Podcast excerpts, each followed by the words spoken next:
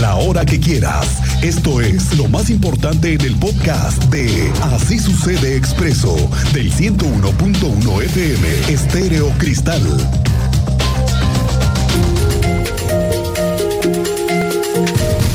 Está por cumplirse el primer mes del cambio de timón en el Instituto Queretano del Transporte que ahora dirige Gerardo Cuanalo. Hoy, por cierto, regresó a las calles después del fin de semana. Hoy vimos que estuvo recorriendo las paradas de la ruta 134 acá en Los Sauces. Más tarde sostuvo un encuentro con los líderes de los operadores de Crabús que están pidiendo, ya se lo comentaba el otro día, el mismo líder sindical. ¿Sabe que buscan? Que el gobierno y la empresa Mobility ADO instale infraestructura de baños, y lugares para el descanso de los choferes, entre otras cosas. ¿eh? Lo hemos venido platicando aquí de las horas. Si doblan turno, que es casi la constante en este trabajo, los choferes no bajan de la unidad después de las 5 o 6 de la mañana hasta casi después de las 10 de la noche. No hay baños, y las condiciones de trabajo urge regularlas. Hoy sabremos más de esta reunión, pero hoy como sea, vamos avanzándole, dándole una revisada a lo que ha hecho recientemente el nuevo director del IQT con Manuel García, que ya ve usted cómo es. Por lo pronto, hoy se revelaron más puntos clave que se han visto recientemente con la empresa Mobility ADO, a quienes ya les plantearon a directivos que se necesitan urgentemente nuevas frecuencias. ¿Qué novedades tenemos? Cuéntanos, Andrea Martínez. Bienvenida, muy buenas tardes.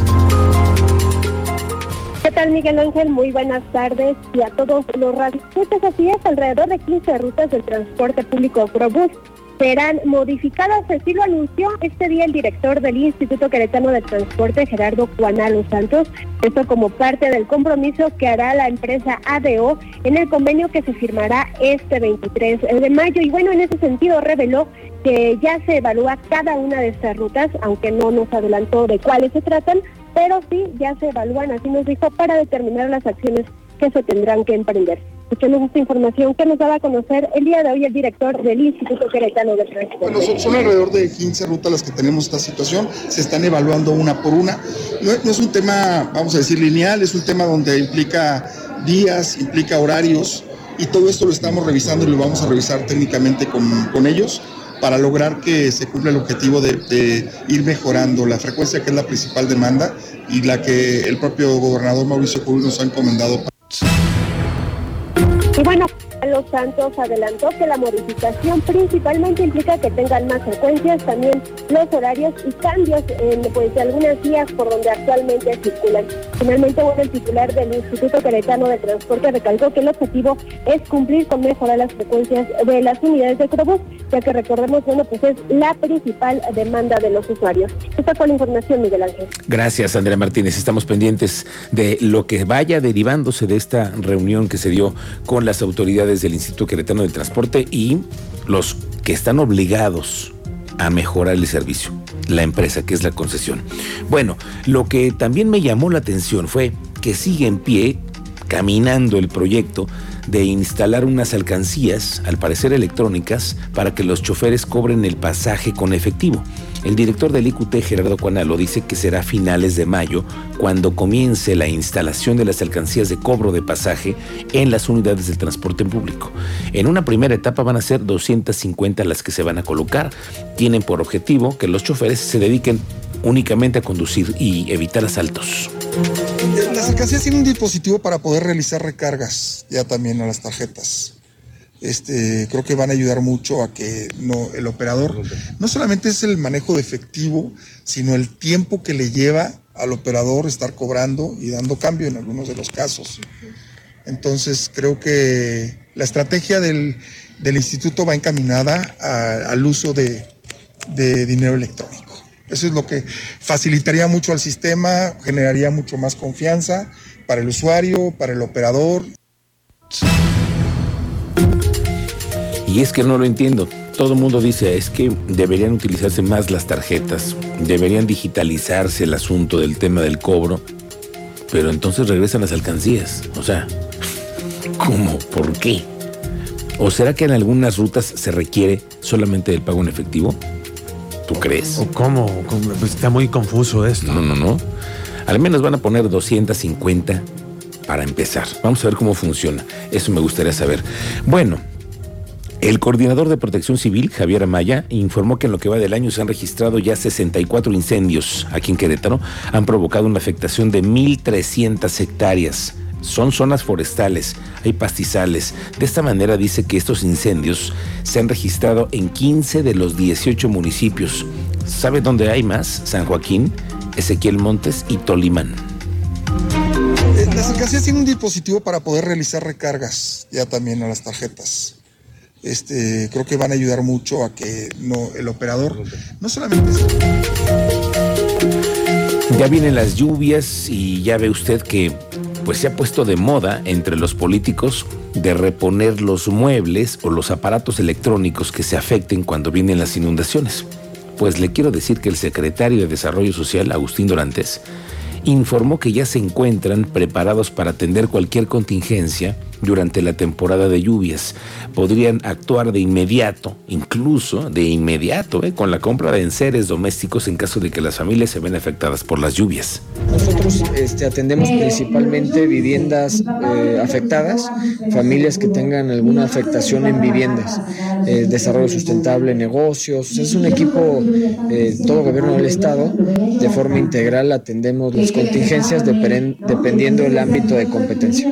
¿Y la compra de ustedes, ustedes se encargarían?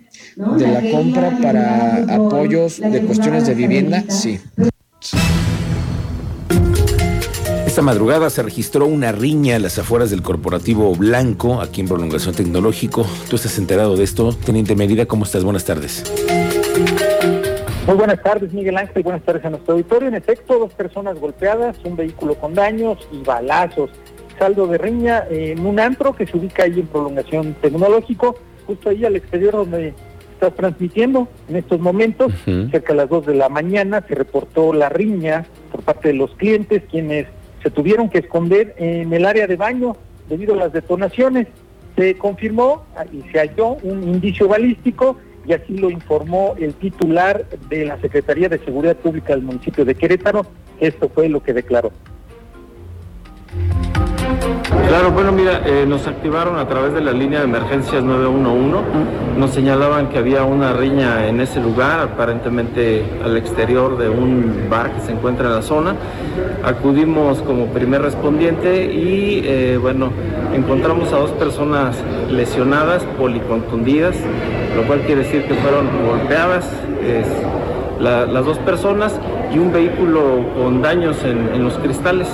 Encontramos también un elemento balístico, aparentemente se hizo una detonación de arma de fuego con la cual dañaron los cristales del vehículo y bueno, pues dimos vista a, servicios periciales para poder recolectar el indicio balístico, tomar conocimiento del evento y eso fue lo que ocurrió en el lugar. Miguel Ángel, al lugar acudió un perito de la Fiscalía General del Estado, quien fue quien realizó eh, la fijación del indicio y posterior el levantamiento.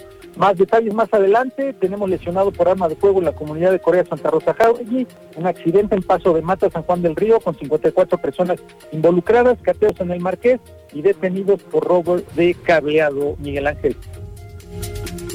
Gracias, teniente. Estamos pendientes y al rato lo platicamos. Hoy por la mañana, cuerpos de emergencia acudieron a la atención de un accidente vehicular sobre la carretera México-Querétaro a la altura de la colonia Casablanca en dirección al centro histórico. En el lugar se realizaron trabajos especializados de extracción de dos personas, las cuales fueron valoradas en el lugar por el Centro Regulador de Emergencias. Oiga, le quiero decir que hay una solicitud que le hicieron a las autoridades municipales, grupos que están a favor de la diversidad sexual. Y hay una idea de que los arcos de Querétaro se iluminen de colores, del color de arco iris, para conmemorar el día, o incluso la posibilidad de que en el mes del orgullo gay, junio, pudieran estar iluminados de estos colores, como en muchas partes del mundo sucede, Así es.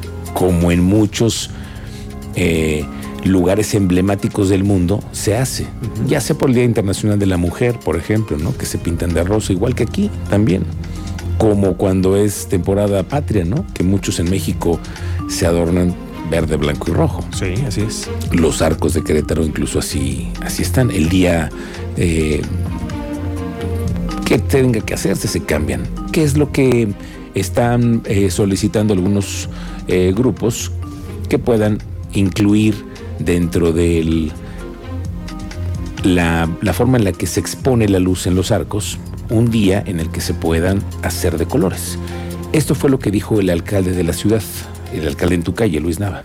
Lo podemos revisar. Ahorita, digamos, técnicamente ha habido algunas dificultades por el tema de los arcos, este, que lo estamos analizando con servicios públicos municipales. Es un proyecto que tendremos que invertirle, volverle a invertir, porque, eh, digamos, hay que actualizar, eh, digamos, la tecnología de la iluminación en los arcos, que por lo cual creo que no sería posible hacerlo en, en esta ocasión. ¿El centro cívico, tal vez? ¿O algunas delegaciones? Te- Tendremos que revisarlo. Es que, pero- bueno, ya había llegado la solicitud desde hace algunos días y ya es mañana. No, no tenemos ese tipo de iluminación prevista para las...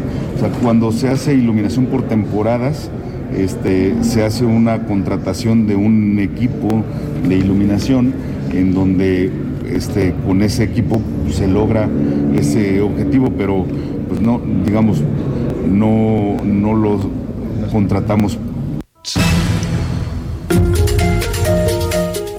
Mire, este asunto creo que es de voluntad. El querer es poder. Yo creo en esta frase firmemente. El querer es poder. ¿Cómo iluminas los arcos de colores? Mira, muy fácil. Hay unas cosas que se llaman gelatinas en la televisión, se, se saben en todos los foros, se sabe cómo cambias un color de otro así. Nada más es cosa de que se iluminen y que se cambien, porque además tienen LEDs los arcos. Entonces, yo creo que nada más es un asunto de voluntad, pero ahí va caminando. Por lo pronto ya hay, ya se habla de este asunto y eso ya es dar un gran paso, creo yo, aquí en Querétaro.